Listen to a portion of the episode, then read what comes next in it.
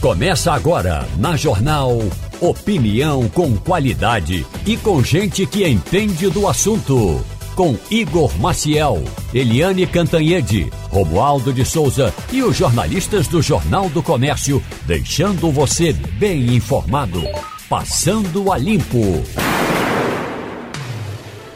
Começando, passando a limpo nesta segunda-feira. Muito obrigado a você pela audiência, muito bom dia e um bom início de semana para todos. Romualdo de Souza está ali ajeitando a câmera dele.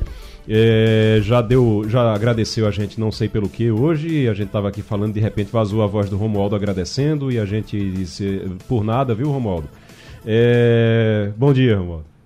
Bom dia, bom dia para você, bom dia também ao nosso ouvinte. Estava agradecendo a gentileza e a habilidade com que o Chaves, é, o Chaveirinho também, Evandro Chaves, gosta assim, ele trata a gente com a capacidade ímpar, singular de colocar a gente no ar. Muito obrigado, eu me sinto honrado em integrar uma equipe como essa. É, ele tem essas singularidades, assim, ele tem essas coisas, mas o, o Chaveiro é nosso é, é, é, Chaveiro e, e a Vanilda aqui é que sustenta e Ival é que sustentam o nosso programa.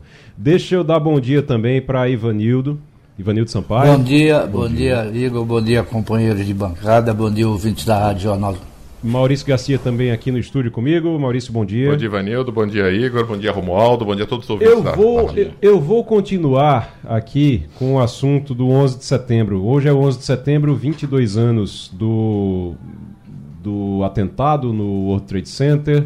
Foi um episódio, tem muita gente que pode hoje, talvez faz muito tempo já, então quem tem menos de, de 20 anos hoje, menos de 22 anos, não vai lembrar de nada do que aconteceu naquela época. Também, é, uns 25 né? anos, eu acho que não vai lembrar criança. daquela época, mas do que aconteceu. Mas o mundo que você conhece hoje é completamente diferente do mundo antes do 11 de setembro. Muita coisa mudou por causa do 11 de setembro.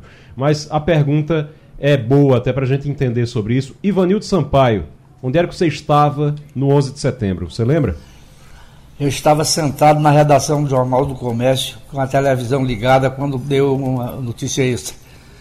A princípio, pensou que tinha sido um acidente, um avião tinha se chocado com as Torres Gêmeas.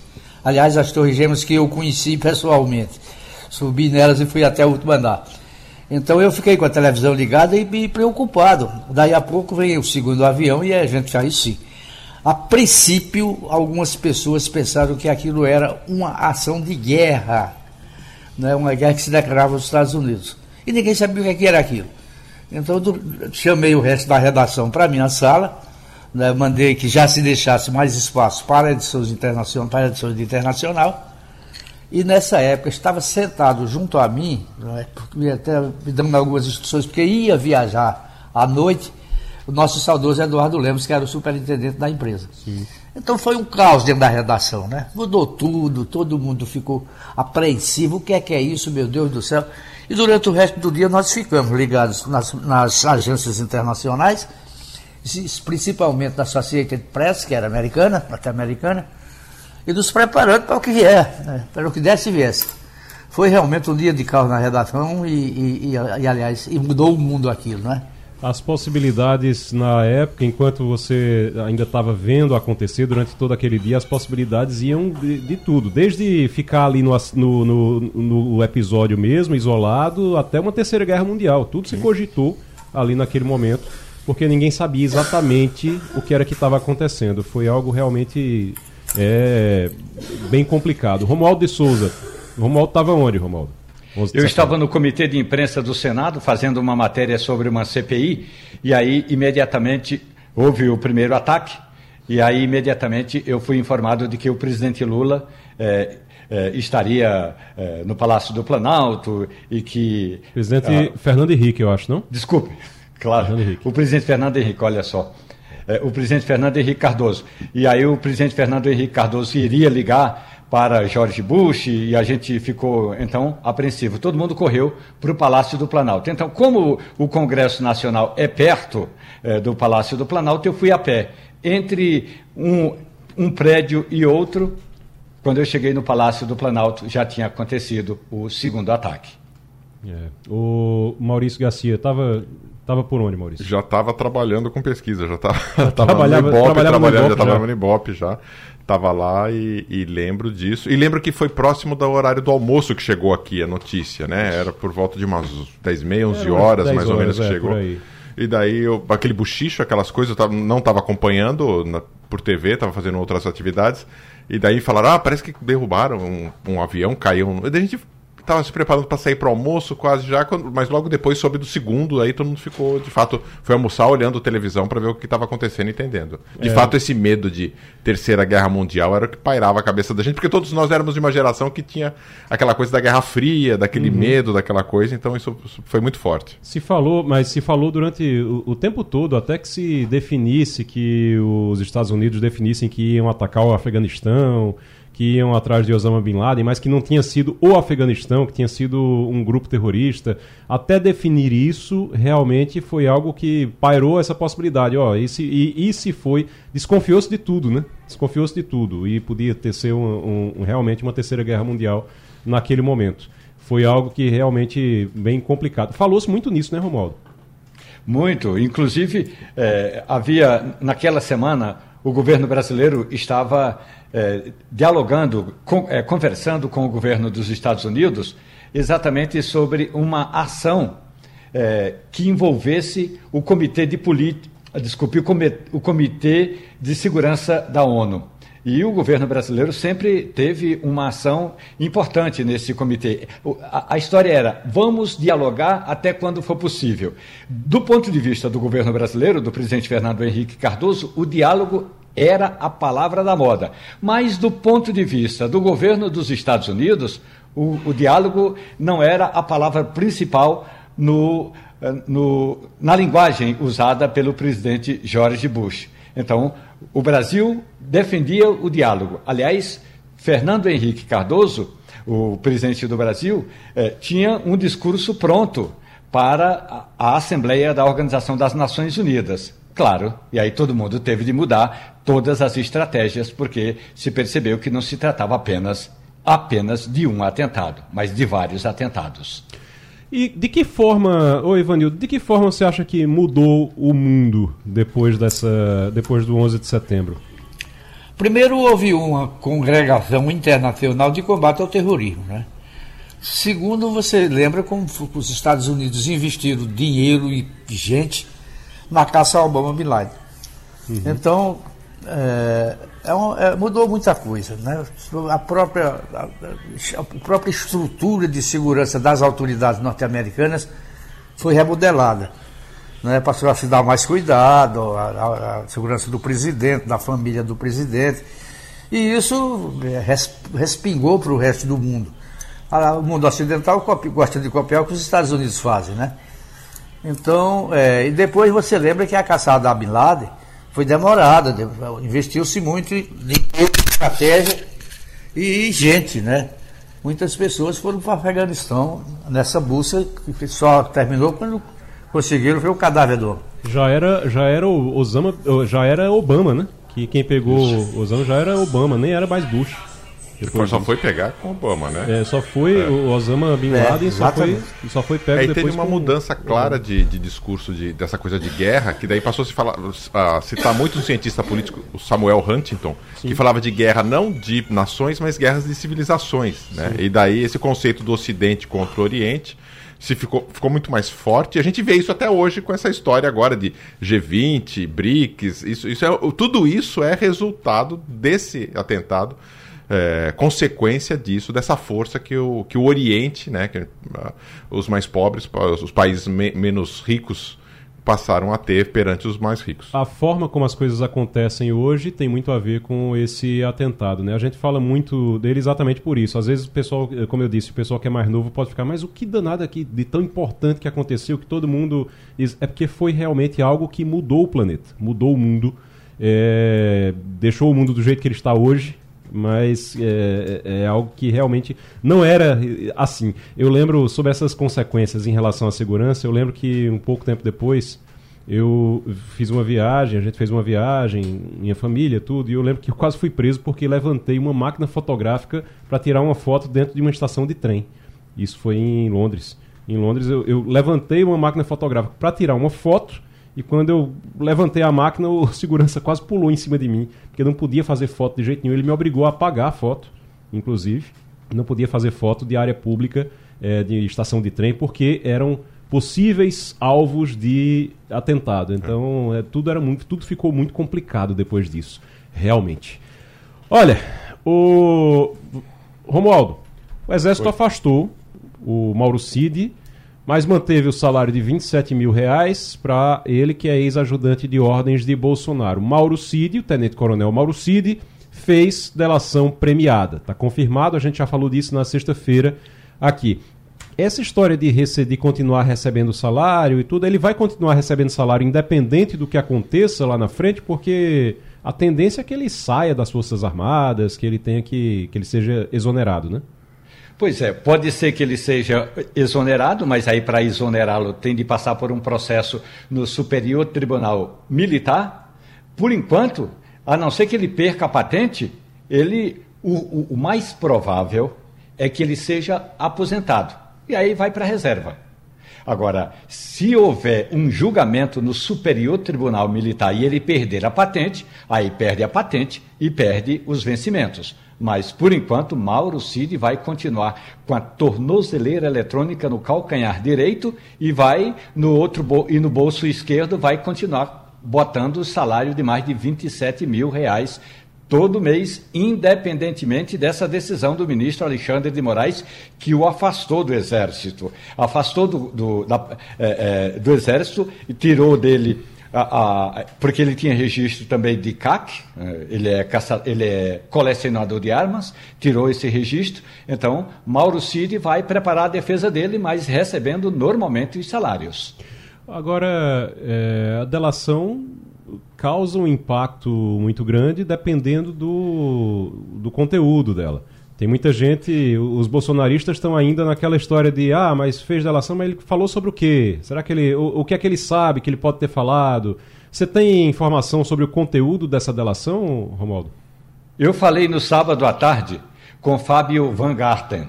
Van Garten foi secretário de comunicação do governo de Jair Bolsonaro e foi advogado do ex-presidente. Então Van Garten disse o seguinte: delata o quê, meu amigo? O que ele sabe que nós não sabemos. Eu falei, nós quem?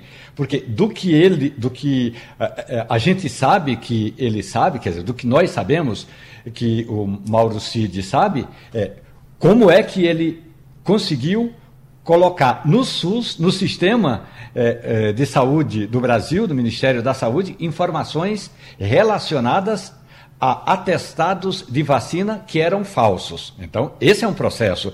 Ele hackeou ou ele é, subornou alguém para fazer isso? O outro, o que quantas é, foram as joias que Mauro Cid é, teve acesso, vendeu, negociou, trocou ou entregou. Então, essa informação também é importante. E a terceira informação é que em um dos smartphones do tenente-coronel, que foi ajudante de ordens do ex-presidente Jair Bolsonaro, consta a mesma minuta, um tanto quanto aperfeiçoada, que tinha sido encontrada na casa do então ministro da Justiça, e aí aquela, a tal da minuta do golpe.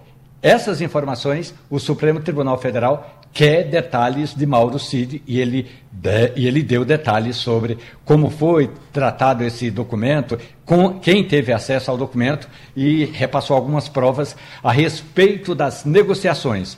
Uma das provas é, de fato, houve uma venda de pelo menos um dos, dos brindes, dos presentes que o ex-presidente eh, Jair Bolsonaro recebeu. Rapaz, vamos aguardar. Eu só acho o seguinte, antes de só dizer uma coisa para quem, para o Fábio Van Garten, você manda um recado para ele, viu? É, delação, geralmente quando você aceita uma delação na, no sistema judiciário, sistema jurídico, você só aceita a delação quando o delator ele entrega alguém maior do que ele. Não, não importa para a investigação quando ele entrega alguém que está abaixo ou alguém. Eh, aí ele vai dizer: Ah, eu coloquei porque eu consegui é, com um funcionário lá do Ministério da Saúde. Foi isso aqui que eu consegui colocar.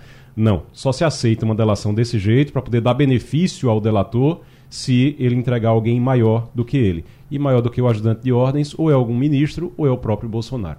Um, dois, três milhas entrou com um pedido de recuperação judicial. Tinha muita gente na esperança de receber o que comprou de passagem aérea com a empresa. Disseram, não, vai entregar voucher, vai, é, é, todo mundo vai receber de volta. E aí, agora entrou com um pedido de recuperação judicial. Fica mais complicado para eles devolverem o dinheiro. Já houve declaração de é, gente da empresa, de diretores da empresa, dizendo que hum, realmente não tem dinheiro para arcar com tudo o que eles precisam arcar. Não tinha dinheiro para isso, que eles vão ter que vão precisar de um tempo maior para poder devolver o dinheiro. A empresa já havia suspendido em 18 de agosto os pacotes e a emissão de passagens, afetando viagens já contratadas da linha Promo, de datas flexíveis com embarques previstos de setembro a dezembro de 2023. O problema é que quando eles suspenderam a promo, a linha promocional, ele todo, todo mundo ficou assustado, ninguém mais comprou. E aí você acontece uma coisa que é quando você eh, quebra a pirâmide. Você quebrou uma pirâmide, porque era uma pirâmide, é, se comporta como pirâmide. A partir do momento que parou de entrar dinheiro, você não consegue mais arcar com o topo da pirâmide e ela deixa de ser uma pirâmide e vira um, um vira, desmorona ali naquele, naquele momento. Mas a gente está com um advogado especialista em direito do consumidor na linha, Hugo Calazans. Doutor Hugo, muito bom dia. Bom dia, Igor. Bom dia aos ouvintes da Rádio Jornal.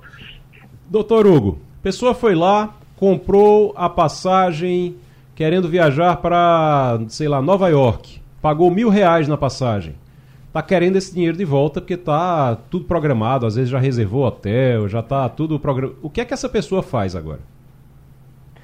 Bem, essa questão da 1, 2, 3 milhas realmente pegou todo mundo de surpresa, né? Eu acho que menos os administradores que já sabiam dessa situação toda. Hoje, é, de acordo com, com o processo lá que corre no Tribunal de Justiça de Minas Gerais, existe 2,3 bilhões em dívidas, né? Então, você imagina que não é fácil é, arcar com todo esse débito em relação é, a todos os credores da 123 milha. Aí foi aceito esse pedido de recuperação judicial lá em Belo Horizonte, Igor, e essa decisão vai suspender todas as ações e execuções contra a agência digital de viagens, né, por 180 dias. E o consumidor, como é que fica em todo esse, esse cenário, né? É, com essa suspensão da emissão de passagem é, é, é, em embarques, o consumidor ele se vê numa posição muito vulnerável, Igor. Por quê? A partir do momento que existe é, essa homologação do pedido de recuperação judicial, o consumidor ele entra nessa lista de credores como um credor quirografário esse credor chamado quirografário é uma categoria que se inclui nos consumidores é, lesados e fica ali lá atrás nos pagamentos. Para você ter ideia, os créditos trabalhistas, por exemplo, dos funcionários ali da empresa, eles, eles são pagos com prioridade, né? Depois vem ali um, débito com garantia real, por exemplo, para recebimento. E só por fim, a última categoria é, são as quirografários, onde está o, o consumidor.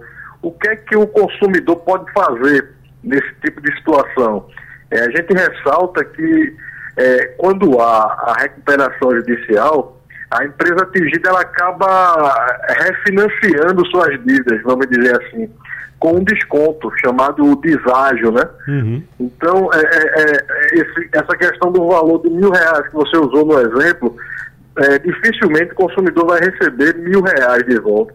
Vai depender do deságio aprovado ali na Assembleia de Credores para determinar o quanto de deságio, o quanto de desconto a um dos três milhas vai pagar é, em relação a essas dívidas. Geralmente é algo operado entre 20% e 50%. Então, além de, de ser um dos últimos a receber, o consumidor dificilmente vai receber esse valor integral nesse tipo de situação. Doutor Hugo Calazans, advogado, especialista em direito do consumidor, conversando com o Passando a Limpo sobre a 1, 2, 3 milhas e o que é que as pessoas agora fazem, quem comprou o pacote, quem comprou viagem, o que é que agora faz é, para rever o dinheiro, se vai reaver o dinheiro ou não. Maurício Garcia. Bom dia, doutor Hugo.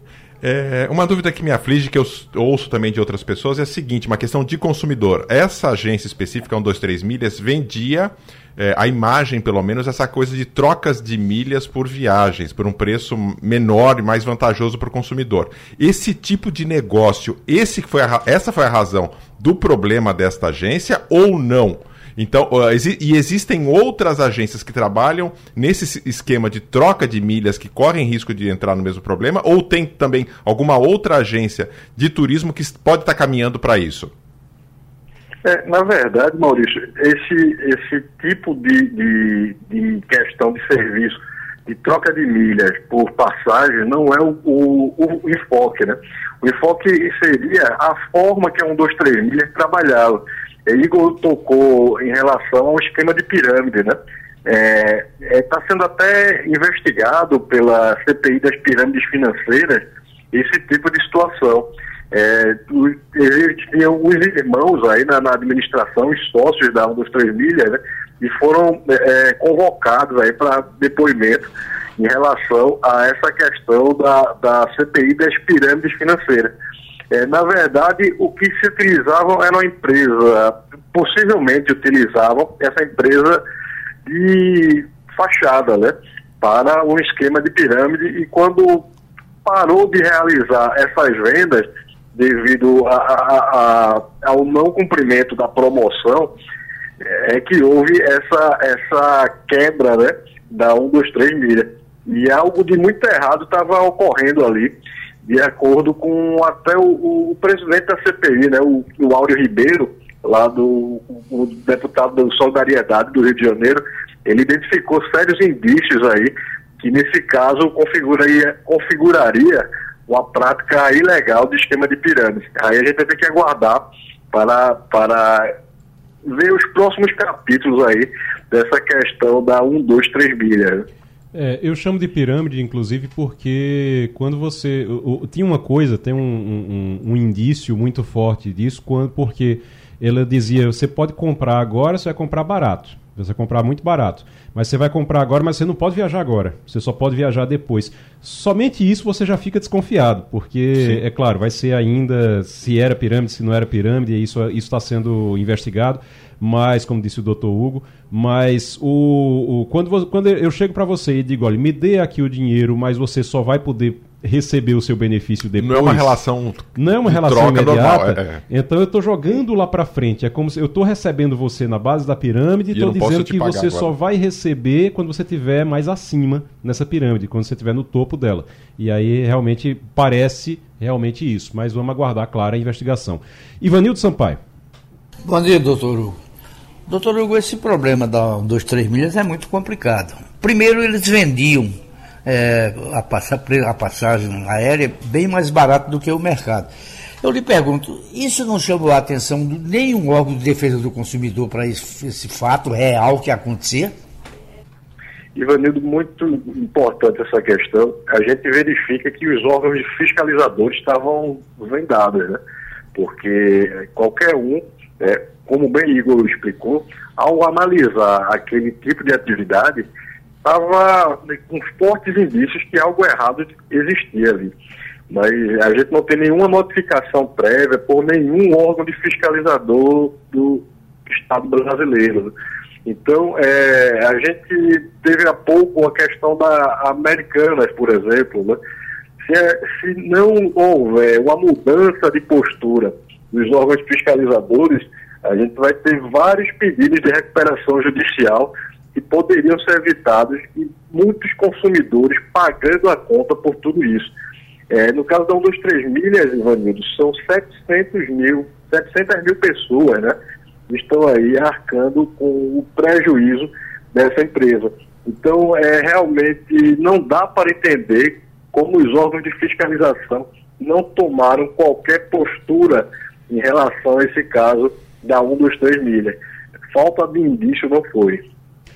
Doutor Hugo Calazans, Romualdo de Souza, rapidinho para gente, a gente encerrar. Hugo Calazans, muito bom dia. Na gestão anterior, a Secretaria de Defesa do Consumidor já, já tinha cobrado explicações a 1, 2, 3 milhas, e as explicações, segundo o Ministério da Justiça, foram, foram explicações óbvias e que responderam às dúvidas dos fiscais lá da Secretaria. E qual era a dúvida? A dúvida era a seguinte: estava se criando uma moeda paralela, porque as milhas eram moedas paralelas. Tanto é, Hugo Calazans, que o Conselho de Credores deve decidir o seguinte: se você eh, tinha uma viagem programada de Brasília para Recife na 1, 2, 3 milhas, e um dia ele, a empresa vier a devolver, vai devolver não em dinheiro, mas em milhas, ou seja, a negociação vai ter de continuar. Portanto, já houve uma pequena, ainda que pequena, mas já houve uma fiscalização da Secretaria de Defesa do Consumidor do Ministério da Justiça. Muito boa informação, Romualdo. E realmente eu não tinha essa, essa, essa notícia, né? É, em relação a isso, a gente, a gente fica ainda mais é, incrédulo como os órgãos de fiscalização não protegem o consumidor, né? É, nesse tipo de demanda, parece que existe um, um, um, uma grande venda, não só na Secretaria Nacional de Defesa aos Consumidores, né?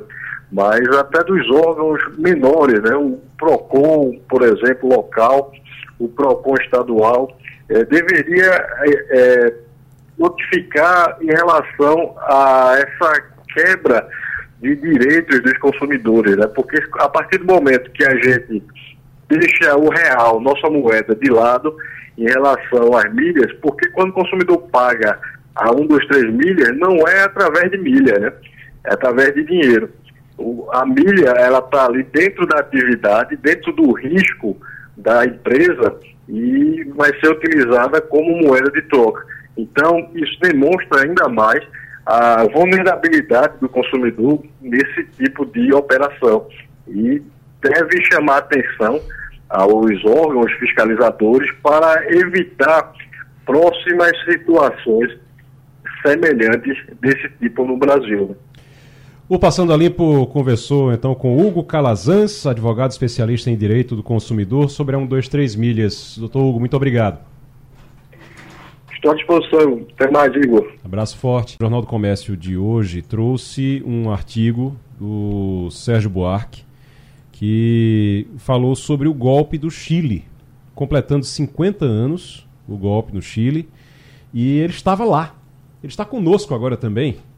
O Sérgio Buarque, muito bom dia, professor. Como é que vai? Tudo bem? Bom dia, Igor. Prazer enorme falar com você. O senhor, naquela época. Nosso o senhor naquela época tava, já tinha saído do Brasil por causa do, do golpe aqui, aí foi para o Chile, chega no Chile, novo golpe, e aí tem que sair de novo. Como é que foi isso? É, como é que estava o clima quando o senhor foi para lá para o Chile? Como é que já estava o clima antes e o que foi que é, o que é que o senhor, o que é que o senhor traz daquela época de experiência, de história? É, como você vê, parece que os milicos me perseguem, né? Tive que ir para lá, estava fazendo mestrado lá, depois. Terminei meu curso lá, na verdade, na economia, eu tinha sido caçado aqui pelo 477, tinha passado um ano preso, aí quando aumentaram minha pena eu fugi. Veja, o Chile, em 1971, tinha um pouco menos de um ano no governo Allende, era uma grande euforia, era um nível de discussão, de negociação, de, de debate político muito civilizado. Existia um clima né, até de, de euforia econômica, porque o governo tinha sido muito generoso na concessão de, de benefícios, aumentos salariais, investimentos e gastos, gastos sociais, que depois cobrou um preço, pode falar depois, foi o preço da inflação, do desabastecimento, mas em 1971 o clima era muito positivo e havia uma, uma cordialidade, uma civilidade política que me impressionou muito. Eu saindo daqui de uma ditadura, de uma, de uma digamos, dificuldade de comunicação, de representação, né? e, e, um certo ódio né? muito grande. Lá era uma coisa muito interessante. Por exemplo, eu tinha uma vizinha que era do Partido Nacional, partido da direita mesmo, que era amiga, ficamos amigos, e nós discutimos política com muita civilidade. Isso, a partir de 72, foi pouco a pouco se, se é, quebrando e começou a emergir, de fato, um sentimento de, de ódio, de intolerância, que terminou é, convergindo para o golpe de Estado de 73. Mas quando eu cheguei lá, era um clima muito, muito bom, muito bom. É, de qualquer forma, posso dizer que naquelas circunstâncias, mesmo a direita, excetuando a extrema-direita, que era fascista mesmo, que era um grupo, inclusive, que usava armas e violência, mesmo a direita, que era o Partido Nacional, tinha uma postura política muito civilizada. Existia um nível de debate político no Congresso de alto nível, direita, esquerda, dialogando. Era o clima, esse era o clima. Uhum. Isso se deteriorou rapidamente a partir de 1972. A gente está na nossa bancada aqui com Maurício Garcia, Ivanildo Sampaio e Romualdo de Souza. Vamos aproveitar então para a gente é, rodar aqui nas, nas nossas perguntas. Ivanildo Sampaio.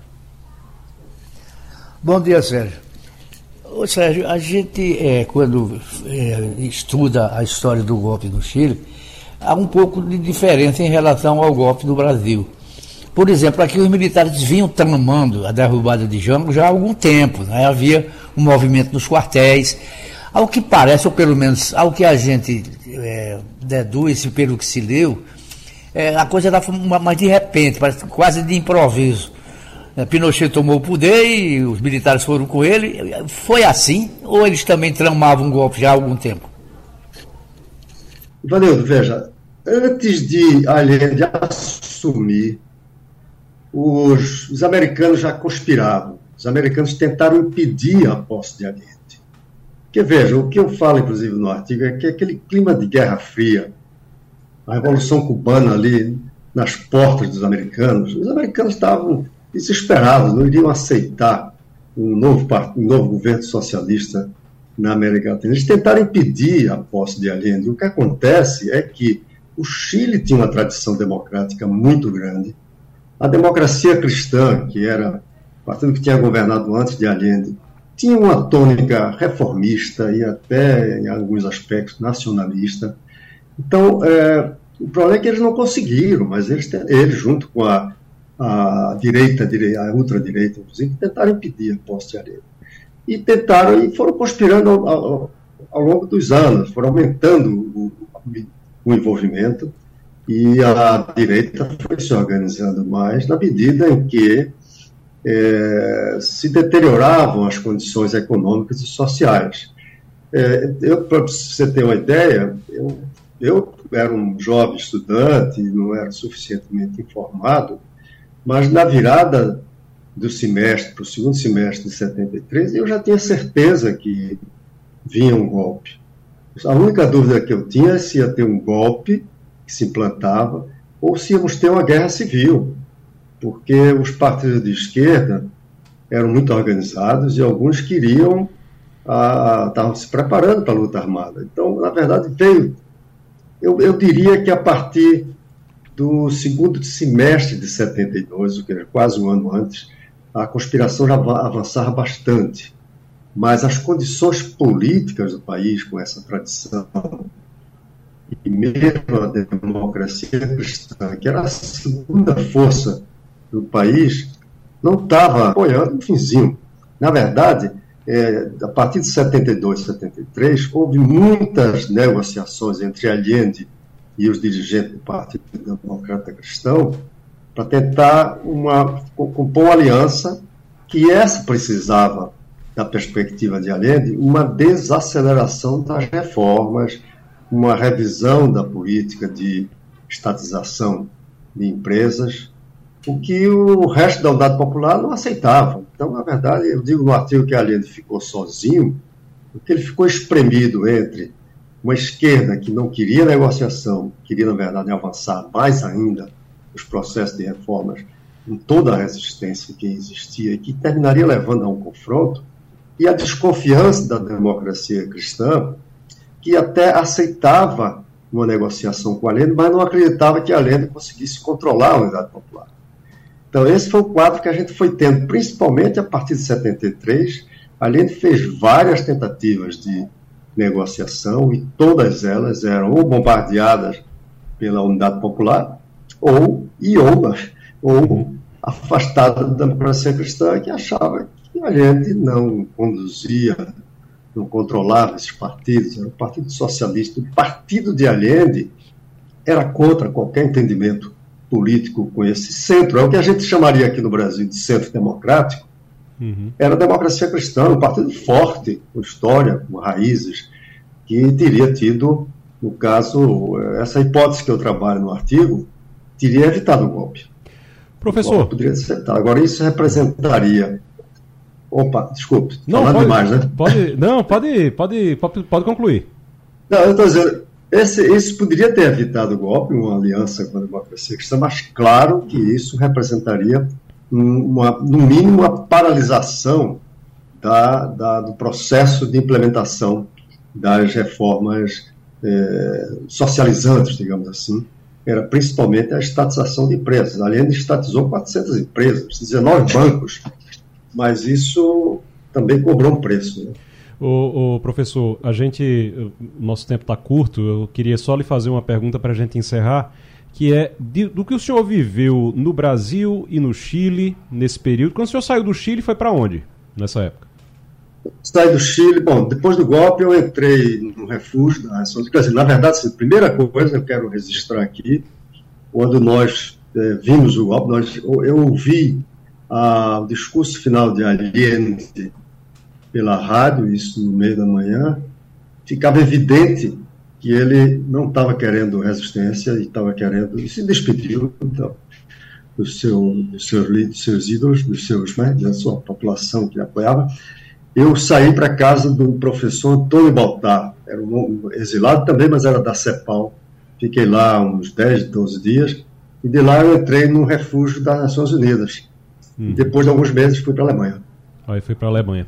Muito bem. Daquela época, o senhor acha que da forma como aquilo aconteceu no Brasil e no Chile, naquela época, o senhor acha que hoje é possível acontecer algo parecido? Você diz um, um golpe de Estado Sim, naquelas, naquelas naqueles moldes? Veja, é, veja é, eu acho, do Chile eu acho difícil, porque embora a gente tenha hoje um governo socialista é um governo socialista muito responsável, preocupado com a estabilidade econômica, ele não vai fazer besteira. Está com, tá com a popularidade muito baixa, mas é pouco provável que haja clima para um golpe. No caso do Brasil, a gente quase teve, né? A gente quase teve um golpe. E o, e o, e o Bolsonaro, que fracassou no golpe, ele quase foi eleito também. Então aqui teve clima. Eu acho que com com a virada, a eleição de Lula, e por mais que eu tenha algumas divergências com algumas coisas que o Lula tem feito, ele tem tido uma postura muito equilibrada, muito cuidadosa. Eu acredito que a gente não tem esse risco. A gente tem uma direita forte. Aliás, no Chile surge uma ultradireita muito violenta, possível, mas eu não acho que a gente tenha clima nesses dois países para que os militares venham a tomar o poder e digamos, quebrar as instituições democráticas. Professor Sérgio Buarque, economista, conversando com a gente aqui sobre o golpe do Chile, 50 anos do golpe militar de 1973 no Chile, que ele estava lá depois de ter saído do Brasil por causa do golpe é, militar no Brasil. Então, professor, muito obrigado. Volte sempre aqui ao Passando a Limpo. Eu que agradeço. Um abração. Eliane Cantanhede está de volta depois de um merecido descanso tá voltando hoje aqui. Deixa eu só registrar aqui que tô vendo aqui agora que morreu Domenico De Masi, sociólogo do trabalho que criou a teoria do ócio criativo. É, defendia que o cérebro não pode ser forçado a produzir quando já está saturado de informações e quando a pessoa se encontra satisfeita, as ideias tendem a chegar de forma inesperada, o que torna necessário conciliar trabalho, estudos e lazer sem se sobrecarregar em nenhum momento. E Demasi defendia isso numa época em que nem se falava ainda em rede social e uh, as pessoas não estavam tão saturadas de informação como estão hoje. Então é algo que é válido, vale a pena também é, revisitar a obra de Domenico De Masi, que nos deixou no último sábado. Eliane Cantanhede, bom dia. Bom dia, Igor. Bom dia, é, colegas. Bom dia, ouvintes. Muito bom estar de volta aqui. As férias foram maravilhosas. Que bom. Mas voltar também tem seu lado bom. Acompanhei uma parte das suas férias. Estava tava bom, não foi? Aproveitou bastante. Coisa boa. É, Maranhão e Piauí. Pois é. É minha terceira ida ao Nordeste esse ano. Oh, coisa boa. Daqui a pouco fica logo por aqui. Oba! Oh, tá convidada. Se quiser vir para Pernambuco, tá convidada, viu? Ô, Eliane, deixa eu, Deixa eu te perguntar, você voltou logo, já desembarcou no meio desse furacão de delação premiada de Mauro Cid, tem Bolsonaro, não tem Bolsonaro nessa delação, já foi homologado, ele já foi para casa? Pois é, é, isso é uma grande reviravolta nesses processos todos, né, gente? É uma grande reviravolta, por quê? Porque o Mauro Cid era o braço direito faz tudo do Bolsonaro e, portanto, ele agora é o homem bomba do Bolsonaro. O Bolsonaro é, destruiu a carreira do Mauro Cid, é, destruiu a imagem do Mauro Cid, a honra do Mauro Cid e agora está na mão do Mauro Cid. O Mauro Cid já deu é, 24 horas de depoimento à Polícia Federal ou seja, ele já contou muita coisa e tanto contou que a Polícia Federal acatou o pedido de delação premiada, mandou para o Supremo e o Supremo, em três dias, já tinha uma decisão assinada pelo ministro Alexandre de Moraes topando a delação. A polícia e a justiça e o próprio Ministério Público só aceitam a delação premiada quando ela promete trazer dados novos, indícios, provas e uma narrativa que tem começo, meio e fim. Ou seja, o Mauro Cid é, resolveu é, pensar naquela velha história, né? Ou eu ou ele. O Mauro Cid estava preso há quatro meses, né? E a situação dele complicou ainda mais quando o pai dele estava envolvido naquela, daquele esquema de venda de joias do governo brasileiro no exterior. E agora, enfim, o Bolsonaro, que está em São Paulo hoje para se operar pela quinta vez por causa da facada de 2018, ele agora está na linha de tiro. Porque está evidente que o Mauro Cid era o é, executor, mas todo processo desse tipo tem o executor e tem o mandante. E a expectativa geral e o grande temor dos bolsonaristas é exatamente isso, que fique claro que o Bolsonaro era o mandante. Então, só para lembrar, são várias questões envolvendo Bolsonaro e Mauro Cid. Uma, a questão da, de embolsar as joias joias milionárias, né, diamantes, relógios, colares, que não poderiam ser de um, de um presidente, mas sim do governo, do erário brasileiro. É, a questão do esquema de venda de presentes no exterior, a questão do atestado falso de vacinas da Covid, né, o vazamento criminoso de um inquérito sigiloso da Polícia Federal para o Bolsonaro usar como fake news é, contra as urnas eletrônicas, o dinheiro vivo que entrava e saía das contas milionárias de Mauro Cid, inclusive para a primeira-dama, então a Michele Bolsonaro, e a minuta do golpe que foi encontrada no celular do Mauro Cid. Hoje o Lula, o presidente Lula falou sobre isso, dizendo que vai ficar claro que o Bolsonaro é, articulava o golpe, tá? sabia e articulava o golpe. Então, uh, toda essa investigação sobre o governo Bolsonaro muda de patamar. É, essa declaração de Lula não é uma declaração de quem. É uma declaração de quem parece que já ouviu dizer o que é que tem na delação, né? Parece que ele já tem alguma informação, provavelmente ele tem alguma informação para ele dizer algo assim, porque ficou na dúvida, ficou uma dúvida se a delação ia só no, na questão das vacinas, se ia ampliar mais para as joias, se ia ampliar ainda mais para o, o, caso do, do, da tentativa de golpe. Se Lula, para Lula dizer isso, ele deve ter alguma informação, né, Eliane? Ou é uma torcida do Lula, né? é, ou ele sabe alguma coisa, ou é uma torcida, ou ambos, né? Uhum. Romualdo de Souza. Eliane Cantanhede, muito bom dia. E é bom lembrar, Eliane, que faltam 15 dias para terminar o mandato do Procurador-Geral da República. E Augusto Aras quer jogar açúcar no café da delação premiada. Augusto Aras entende que o Ministério Público, a Procuradoria-Geral da República, tinha de ter participado de todo o processo. Augusto Aras sai do comando da PGR daqui a 15 dias. Ele vai sair ciscando, reclamando, ou ele vai conseguir participar desse processo todo, Eliane? Oi, Romualdo, bom dia. É, é aquela história, né? O Bolsonaro teve grandes aliados quando era presidente e fazia aquelas coisas todas, inclusive na pandemia.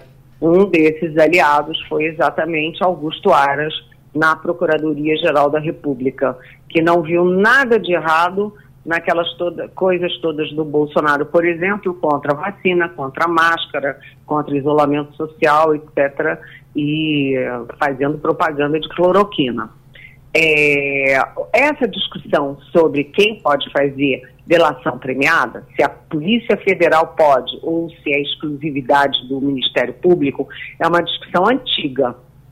Toda hora você conversa com o procurador, reclama que a Polícia Federal está invadindo competência. Você conversa com a Polícia Federal, diz que o Ministério Público tem ciúme porque a delação da a polícia costuma ser mais bem feita, mais assertiva, etc. Mas o fato é que é uma briga entre eles que não vai afetar o que interessa ao digníssimo público, que é o seguinte: a delação premiada, se já tem 24 horas de delação do Mauro Cid, imagina o que, que ele contou sobre essas coisas todas. Né? Então, é, seja a Polícia Federal, seja o Ministério Público, a coisa está andando e 24 horas, é claro que ele não ficou falando abobrinha. A outra coisa é o seguinte, o Augusto Aras, ele tentou dar uma cambalhota entre ser super bolsonarista para depois deixar de ser super bolsonarista e cair nas graças do Lula e tentar a recondução à PGR. Não colou, apesar do apoio do PT da Bahia. Né? Não colou, a sociedade não, não aceitaria, muito menos a base é, do Lula. Portanto, é, o Aras vai ficar falando sozinho e daqui a 15 dias aí é que interessa, porque aí a briga não vai ser do Aras contra a Polícia Federal, vai ser instituição contra instituição, MP versus é, PF. E cá para nós, em família, muito por trás disso é uma questão de ciúme, de disputa de espaço e poder. Eliane Cantanhede, na Rádio Jornal, no Passando a Limpo. Ivanildo Sampaio. Bom dia, Eliane. Seja bem-vinda depois de suas justas e merecidas férias. O Eliane, alguns membros mais radicais do PT começam a pedir a cabeça do ministro José Múcio Monteiro. A meu ver, ele tem feito, tem tido uma gestão equilibrada, mas o, o que é que leva o PT a pedir a cabeça de Zé Múcio? Oi, Ivanilson. Na verdade, eu vou responder assim, curto e grosso. O PT é o PT, né? E essa ala radical do PT é capaz de coisas que a gente não consegue, nós, os meros mortais, não conseguimos entender. Por exemplo, a presidente do PT, Gleice Hoffmann, desembarcar na Venezuela para emprestar apoio e reverência para o Maduro, que destruiu a Venezuela, que causou o maior êxodo de, de cidadãos venezuelanos da história do país, realmente a gente não consegue entender, né? Porque, como é que é isso? E o Zé Múcio foi escolhido pelo Lula para ser ministro da Defesa exatamente para fazer o que ele está fazendo.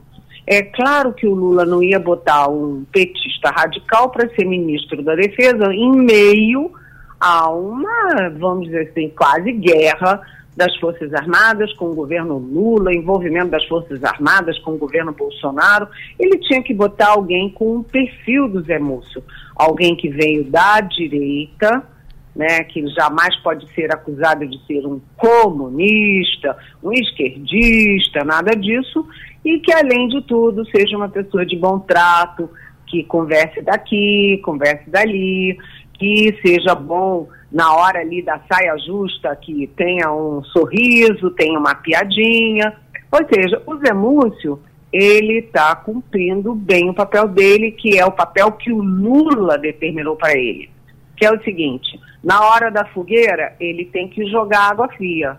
E, na verdade, quando a gente vê as fotos do Lula com Zé Múcio e com os três comandantes, Exército, Marinha e Aeronáutica, a gente vê que está na nível de comando, né, nível de cúpula, a coisa está indo muito bem. E que as Forças Armadas não fizeram nada até agora, explicitamente pelo menos, para defender Mauro Cid ou generais ou coronéis, tenentes que estejam enrolados aí com golpe, com joias, com vacina, nada disso. Né? Ah, o que que a, a gente nunca mais viu nota de, de militar, 31 de março não teve nota nenhuma.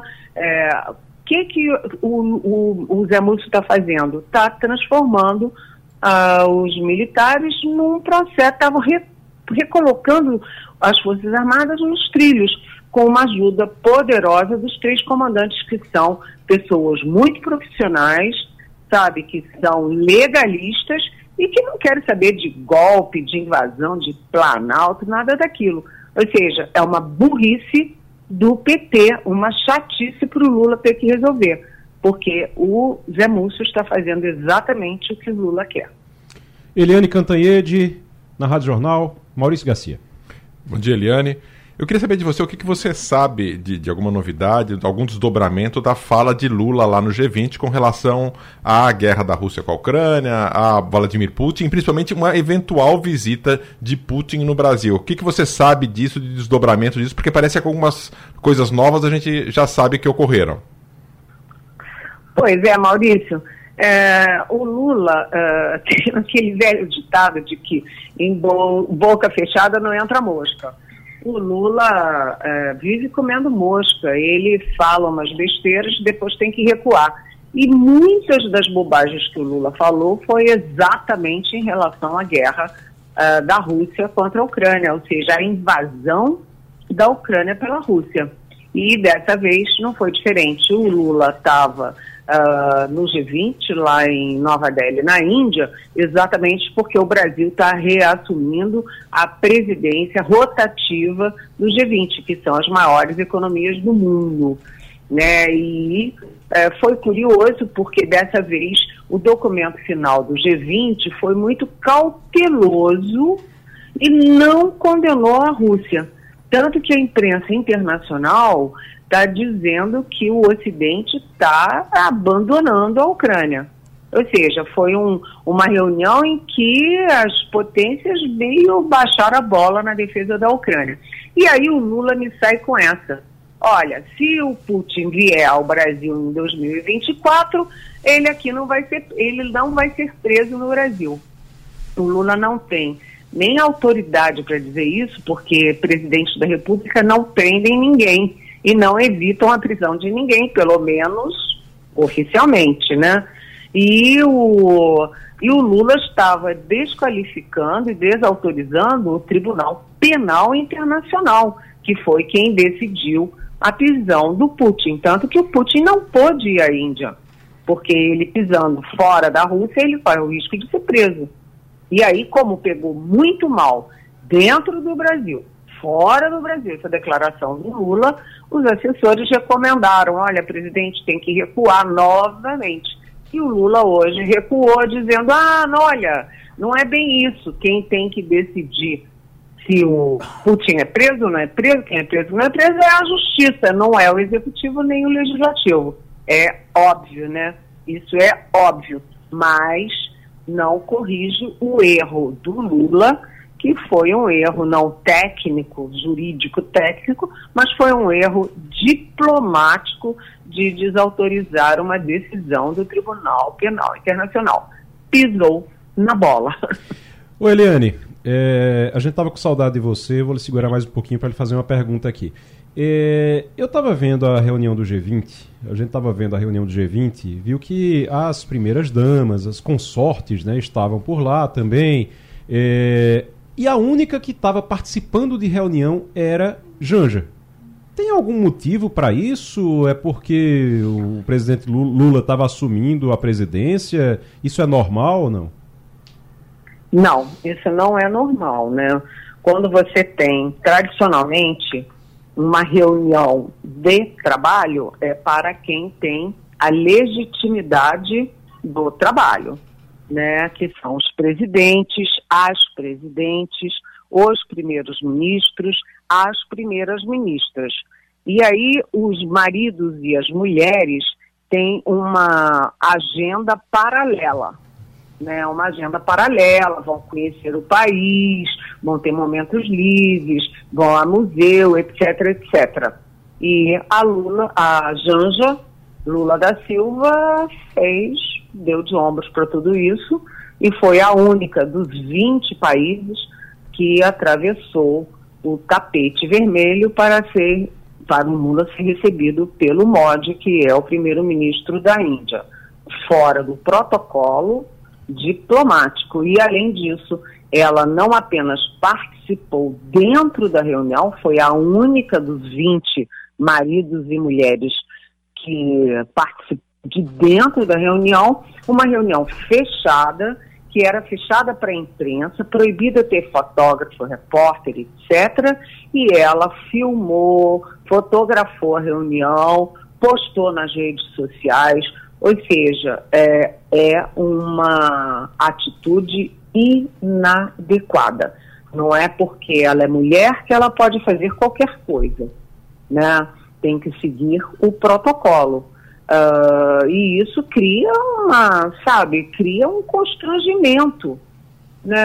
É proibido ter foto, proibido divulgar, proibido ter repórter lá dentro, e a mulher do presidente age como repórter e posta nas redes, quer dizer, é, sabe, é como se a Janja fosse uma menina que, menina bonitinha, legal, bacana, que pudesse fazer qualquer coisa. Não pode, ninguém pode fazer tudo o que quer.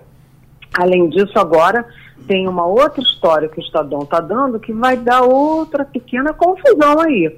É de que a Janja exigiu um avião presidencial novo que tenha uma suíte é, com cama de casal, que tenha um lugar para fazer reuniões, que tenha isso e aquilo, e um avião desses custa quanto aos cofres brasileiros?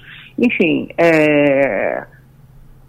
ninguém pode tudo, né, gente? Ninguém pode tudo, nem na vida privada e muito menos na vida pública. Tudo tem protocolo, tudo tem limites. E isso é bom? Bom, não é. As feministas podem achar lindo, mas eu não acho lindo, não, porque se fosse o marido de uma primeira-ministra, o marido de um, uma presidente, ia ser um escândalo, né? É, eu estou vendo aqui que o novo Aerolula pode custar, na versão, se ficar mais barato, 70 milhões de dólares, mas o equivalente aí a, entre 70 e 80, o equivalente a quase 400 milhões de reais para poder comprar e reformar um avião, se for o caso. Eliane Cantanhede. Obrigado, Eliane. Obrigada, boa semana, beijão. Até sexta-feira, tchau, tchau. Estou vendo aqui que Bolsonaro devolveu uma doação de 14 mil reais para um apoiador que mandou, mandou 14 mil reais para ele via Pix. Aí ele devolveu esse dinheiro. Os outros 17 milhões que ele tinha recebido, ele não devolveu. Por que, é que ele devolveu esse de 14 mil, hein, Romaldo? Porque um operário de uma fábrica lá no interior de São Paulo ia doar 140 reais. Digitou errado, tinha mais de 14 mil reais na conta bancária, pô, o cara tava com a dinheirada, mano. Uhum. E aí o dinheiro foi transferido para Jair Bolsonaro. Quando o, opera, o, o trabalhador lá eh, ele viu que tinha passado 14 mil reais para Bolsonaro, o homem ficou desesperado. A sorte dele é que tem uma prima dele que é amiga ou conhecida do presidente da legenda, do PL, Valdemar Costa Neto. E aí a prima desse operário, entrou em contato com Valdemar Costa Neto, o operário eh, fez uma ligação de vídeo, conversou com o ex-presidente, Bolsonaro prometeu devolver o dinheiro, agradeceu a solidariedade, disse para ele que um real, 14 mil reais, é uma ajuda que coloca ele em evidência e diz o seguinte na mensagem de Bolsonaro para esse operário: o que importa não é a quantidade, é o gesto para mostrar que estamos juntos. E aí, TMJ, estamos juntos mostrou que Bolsonaro devolveu os 14 mil e imediatamente o operário fez uma, um, um, novo Pix para o ex-presidente. Repassou para Bolsonaro 140 reais. Que era o que ele queria passar inicialmente, né? Isso. Muito bom. E eu estou vendo aqui informação sobre o FGTS. Tem alguma definição sobre isso já, Romualdo? FGTS, como é que vai ficar a questão do saque aniversário? Estou vendo que 32 milhões e 700 mil brasileiros aderiram ao saque aniversário e metade já pegou empréstimo com essa garantia. E agora vai mudar o saque aniversário. É, já tem uma definição sobre isso? Não tem essa definição porque o ministro do Trabalho e Emprego disse que ia aguardar o retorno do presidente Lula, que da China passa em Cuba, chega a Brasília então, somente amanhã, terça-feira, ou quarta-feira, vai ser a posse dos dois novos ministros, né? O Silvio Costa Filho e André Fufuca. Pode ser que seja na quarta-feira, mas a expectativa é do encontro do ministro Luiz Marinho com Lula na quinta-feira, ainda essa semana, para ver o que vai ser feito com esse projeto. É, inclusive, assim, quem pegou empréstimo, né, Maurício? Quem é. pegou empréstimo com isso, é, imagina se disser, não, tudo bem, você vai poder sacar o restante. Aí ele pega, o, o libera o restante do FGTS e quando liberar vai direto para o banco já, porque a pessoa já pegou empréstimo. Então ele praticamente perde o, o tudo que ele tinha é, ali. Que acaba sendo a, a, lógica, infelizmente, da maioria das pessoas, e até por isso até desses programas do governo federal, da pessoa tá pegando um empréstimo para pagar outro, né? Uhum. E isso é, é, é como está a sociedade de fato com relação à questão econômica. O Ivanildo, Ivanildo, desde ontem que a gente estava conversando pela, pelo WhatsApp, com Ivanildo falou sobre o, essa questão do José Múcio, né, Ivanildo? E... É, porque você hum. veja bem, Zé Múcio é como o Eliano falou ele está fazendo o que o presidente pediu. Isso. Exatamente. Que é tentar apaziguar fatores entre o poder militar e o poder civil. Mas o PT, que ninguém sabe o que o PT pensa nem quer, já começa a pedir a cabeça de Zé Múcio. Zé Múcio foi para lá, e ele disse na ocasião, que ia contra gosto. Ia porque era para atender um pedido de uma amizade pessoal que ele tem com o presidente Lula. Mas ele gostaria de estar mesmo em casa. É, exatamente. Vivendo no meio da sua aposentadoria Exato. e sem ter as preocupações que ele tem hoje, cuidando de um ministério tão complicado como é o Ministério da Defesa. Eu vou dizer uma, eu vou dizer uma coisa que eu escutei do próprio Zé Múcio, bem antes de ele ser convidado para ser ministro. É, encontrei com ele num, num, restaurante e ele dizia, e, e, a gente conversou bastante, e ele dizia: Olha, é, encontrei por acaso, não tinha marcado, encontrei por acaso.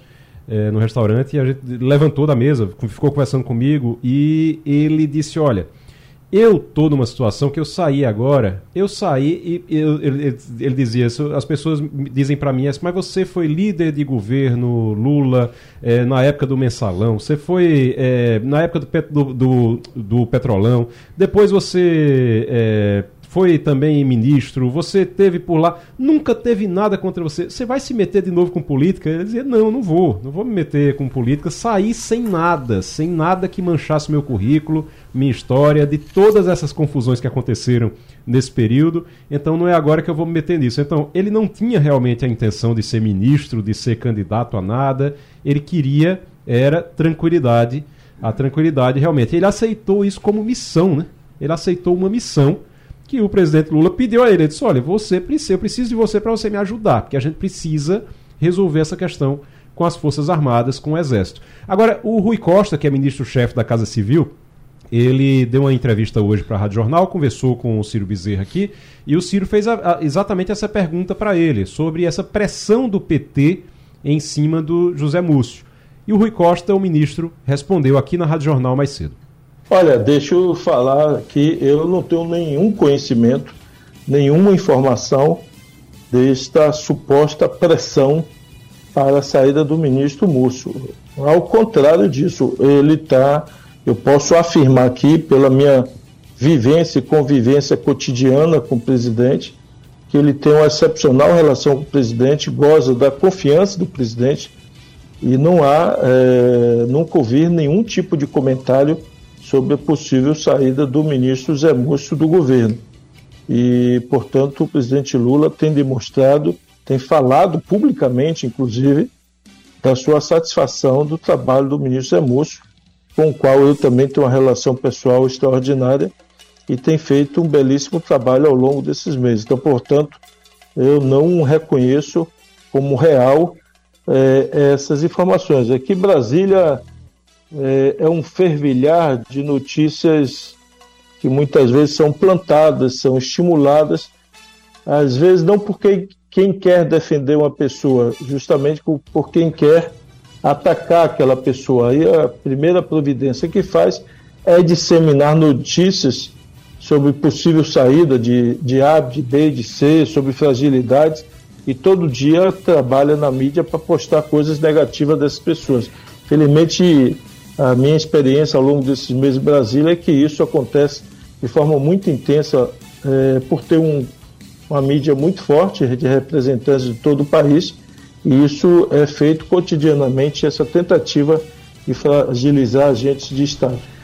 Tá aí então o Rui Costa, ministro da Casa Civil, falando exatamente, Ivanildo, sobre essa situação do José Múcio, dizendo que não tem nada disso, que o José Múcio está muito bem.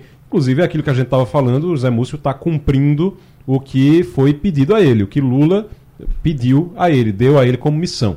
É, a pressão existe sim. O ministro não vai falar, porque o ministro é do PT, até para nos complicar dentro do PT, mas a pressão existe sim, é da articulação da esquerda, a articulação de esquerda, que é uma tendência do PT.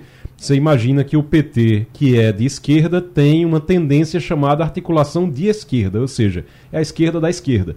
E a articulação de esquerda é que vem fazendo pressão é, faz pressão por conta do, da entrada do, do Centrão, fez pressão por conta da entrada do Centrão, é, reclamou do Juscelino, que é o ministro das Comunicações, e queria também que tirasse o José Múcio, porque eles, eles têm uma ideia de que o, uh, os militares, eles, eles têm uma ideia mais de vingança mesmo, eles querem que é, o governo haja contra os militares. E Lula mandou o Zé Múcio fazer uma ponte com os militares, claro, isolar o golpismo ou qualquer ideia de golpismo que exista, mas mandou fazer uma ponte com os militares.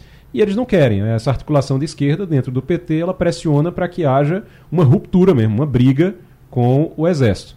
Que é uma coisa insana, né? É, para a gente imaginar isso no, hoje da, da forma que, que a gente tem. É muito mais fácil fazer as pazes, é muito mais fácil você ter o exército como aliado e não como inimigo. Né, Ivanildo? Pois é, é, é, se o ministro não, não sabe é porque não quer, porque está na imprensa toda. O Estado de São Paulo deu isso, a revista Veja deu isso, é, os jornais é, regionais falaram do assunto, não é? Então, é, do Dona Glaze, Glaze Hoffman, por trás de tudo isso, a gente já sabe, não é? E, e o que é que eles querem? Colocar lá um, um cara para botar, botar querosene na fogueira, não é?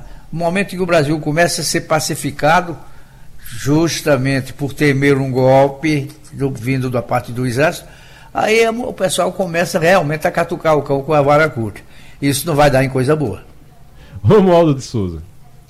É, o ministro Rui Costa sabe que essa articulação dentro do Partido dos Trabalhadores é, visa a colocar alguém, digamos, mais que eles chamam de confiança.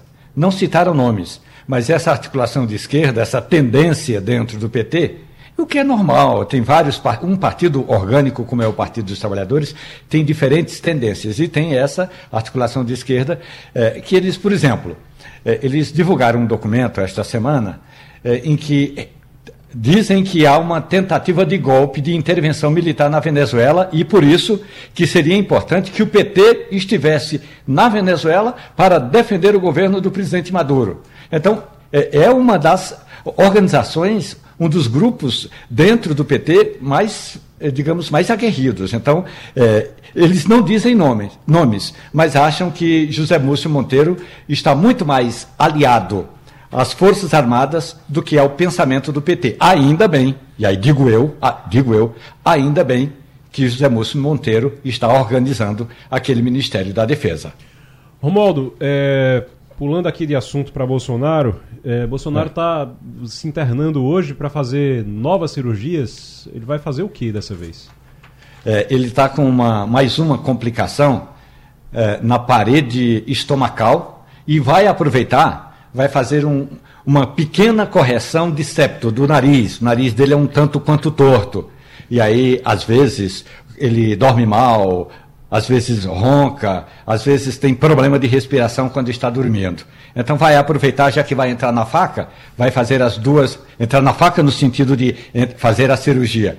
Ele vai fazer essas duas intervenções. A primeira tem um tanto quanto a ver com a facada que ele recebeu em 7 de setembro de 2018.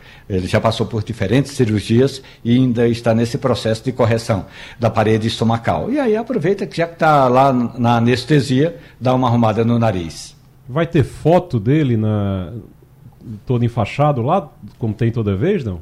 Olha, o, se depender do filho, tem. Até porque o calendário que o filho está vendendo, rapaz, encalhou, viu? Encalhou. Não está é, conseguindo como é que vender tá o calendário? Não. Eu, eu, não conheço ninguém que comprou, rapaz. Eu, ah, eu, eu conheço, conheço muito bolsonarista. Eu conheço, eu conheço. Eu conheço muito bolsonarista, mas você conhece alguém que comprou? Conheço, conheço. Conhece? Conheço, claro. E, e, como foi uma compra com sujeito, verbo predicado, ou seja, que deu até o CPF, o Coronel Meira, o deputado do PL de Pernambuco, tem um calendário, ele Sim. me mostrou o calendário e tal. Então, mas, alguns mas, bolsonaristas compraram, mas não, não foi aquele impacto todo que, caus, que imaginariam, que Eduardo Bolsonaro imaginava que fosse causar. Não vendeu tanto assim como vendia antigamente o calendário das meninas da Pirelli. Você queria um. é, mas, aí também você estava fazendo uma comparação. O Maurício, você compra, comprou? Não, não comprei, não. Não comprei. Comprou, não. não. E não conheço também, assim como você, não conheço ninguém que tenha comprado. Ô, Ivanilson. Imagino conhece? quem tenha. Alguns que tenham comprado, é... como ele falou do Coronel Meira, algumas pessoas mais ligadas é... ao presidente, ao ex-presidente, posso ter comprado, é, mas. Exato. Não... Ô, ô, Ivanilson, você conhece alguém que comprou? Não. O calendário? Conheço quem comprou das meninas da Pirelli. eu não sei. Mas, mas eu, eu tô falando sério mesmo, não tô, não tô brincando nem nada. Realmente eu, eu parei para pensar que nem os bolsonaristas que eu conheço, que são meus amigos, eu tenho muitos amigos que, é, que são ali bem ferrenhos, são defensores de Bolsonaro, mas não compraram, não. Eu não, não sei deles terem comprado realmente não o calendário. Então, é, realmente, pelo jeito. É o que mostra como flopou, tá, né? É, como diz. É, não é essa expressão, né? Que flopou o, o calendário do Bolsonaro. E ainda, é, outra informação também, Romualdo, que eu queria sua, é sobre o PGR. Você começou a falar aí do Augusto Aras. Diz que Augusto Aras sai daqui a 14 dias, 15 dias. É dia 25. Não, dia 26, 26 é 15 é. dias mesmo. Dia 26. Daqui a, a 15 dias. O Augusto Aras sai. Já tem um favorito? Porque do STF, Rosa Weber sai em outubro, novembro e já tem um monte de nome. Já tem nome para o lugar do Augusto Aras? Olha, tem muita gente fazendo uma, visitas, tem muitos candidatos, hum. mas é, eu, eu, eu, vou pegar aqui minha cadernetinha, Igor. É, eu tenho a, os dois mais bem cotados. Um chama-se Paulo Donê. Donê tem o apoio de Gilmar Mendes. E o outro chama-se Antônio Bigonha. Bigonha tem o apoio do PT. Gilmar Mendes e Alexandre de Moraes gostam muito do desempenho de Donê. Donê é hoje subprocurador da Justiça Eleitoral, então está o tempo todo ali no TSE. Já Bigonha é um desses é, integrantes do Ministério Público é, que tem o, o, o rótulo de progressista. E Lula vai literalmente ignorar a lista tripla, que tinha lá três nomes é, eleitos pela Associação Nacional do, dos, do, dos Magistrados, não, não é dos magistrados, é dos procuradores é, da República, Lula vai ignorar essa lista tripla, se deve mesmo. É, se eu tivesse assim hoje um pacote de café produzido em Taquaritinga do Norte, eu diria que vai ser o Paulo Donê. É Paulo Donê, nome dele? Isso. Ele atualmente é subprocurador da Justiça Eleitoral. É Gonê, né? Com G. Sim. É Gonê. Paulo Bonet e o Bigonha. Bigonha, isso. Ah. O, o, depois de Fufuca, parece que é moda você ter nome Esses nomes, é. né? Você ter o nome. É Bigonha e Gonê. Mas o, o, Paulo Gonê eu já tinha ouvido falar bastante dele. Deve ser. Ele é um dos, ele é o, o franco favorito, realmente, né? É, e também é importante. Ele tem um padrinho e tanto, aliás, dois importantes padrinhos, né? Hum. O que, na minha avaliação, e aí eu entendo é, que o, o, não é papel do Supremo Tribunal Federal, de um ministro do Supremo Tribunal Federal, ficar defendendo, oh, eu queria que fosse, ou fazer campanha, ainda que implícita, é, eu queria que fosse o, o Gonê, eu queria que fosse o Bigonha. Eu não sei se é muito bom isso, não, mas como a gente tem um Supremo que faz absolutamente de quase tudo, agora estão fazendo campanha para o. Ele, ele é fluminense, ele é do Rio de Janeiro, está com 60 e poucos anos, 61 se não me engano. E aí, é, é alguém muito. É, quando ele quando ele fala no Tribunal Superior Eleitoral, é importante. Quando ele fala no Tribunal Superior Eleitoral, todo mundo cala e ele tem bons argumentos. Uhum. O... Ainda de assuntos de Brasília, mas que na verdade são daqui de Pernambuco também, porque ele é, é. de Pernambuco, Roberto Freire está deixando o comando do Cidadania. A gente acompanhou uma reunião da executiva, lembra dessa reunião, Maurício? Oh. Uma, uma, acho que foi até você que mandou para mim é, um, um vídeo, não foi? É. E essa reunião foi um, um quebra-pau dentro dessa reunião, xingamento de todo lado e já existia realmente a ideia. E se vazaram também essa, essa vazaram, reunião. Já foi de é, propósito, é. fizeram no Zoom, gravaram e vazaram. É, aí. exatamente. Já gravaram, já fizeram de propósito realmente para é, mostrar que havia uma crise dentro do cidadania. E Roberto Freire deixa o partido, vai deixar o partido, deixa o comando e deve deixar o partido também nos próximos dias. É, é uma mudança e tanto, né? Cidadania que já foi o PPS. Lembra do PPS? Foi o Partidão. É, já foi o, o, Partidão também, né? O, o lembra do, do, do, PPS do PC, é, era o PCB antes. PCB. Era o PCB. Mas a, a, aí virou o PPS. Em 89, Roberto Freire foi candidato a presidente como PCB. Com o PCB. PCB. E depois virou PPS e o PPS virou Cidadania. E agora, depois de mais de 30 anos, Roberto Freire vai deixando o comando do partido. Lembra dessa trajetória toda, né, Ivanildo? Acho que ele ficou tempo demais na presidência de um partido, ele virou dono do partido, mudava de, de sigla, mas a estrutura era a mesma e o presidente era sempre ele. Evidentemente que no início ele prestou bons serviços ao país. Não é com essa diversidade partidária que você estava saindo de, de, de, dois partidos para você ter muitos partidos. Mas, mas já era a época de Roberto sair disso. Né? Ele era o dono do partido, ele mandava no partido, entrava quem ele queria, saía quem ele queria. Dizer, isso está durando o quê? Quatro décadas? Já era tempo. Rapaz, eu, eu fico pensando só uma coisa, Romualdo. É, Romualdo pode falar melhor sobre isso também, mas eu fico pensando só uma coisa. É, é interessante demais a briga ser exatamente porque o partido quer se aliar a um governo de esquerda, o partido está querendo se aliar a um governo de esquerda e Roberto Freire não queria. Roberto Freire, que era P, é, PCB, depois PPS e virou cidadania. Então ele foi fazendo essa migração da esquerda para a direita e ele acaba perdendo o comando para o centro, na verdade, não para a direita, mas para o centro, e ele acaba perdendo o comando do partido exatamente por não querer se aliar à esquerda. Não é isso, Romão? O presidente Roberto Freire sempre disse que o governo, aliás, os governos de Lula não são governos do PT. Então, Roberto Freire não quis aderir, não quis se juntar. Aliás, houve uma, até uma tentativa no passado recente, Maurício, do PPS, do Cidadania, fazer uma federação com o PSDB. Não, ele está seja, numa federação.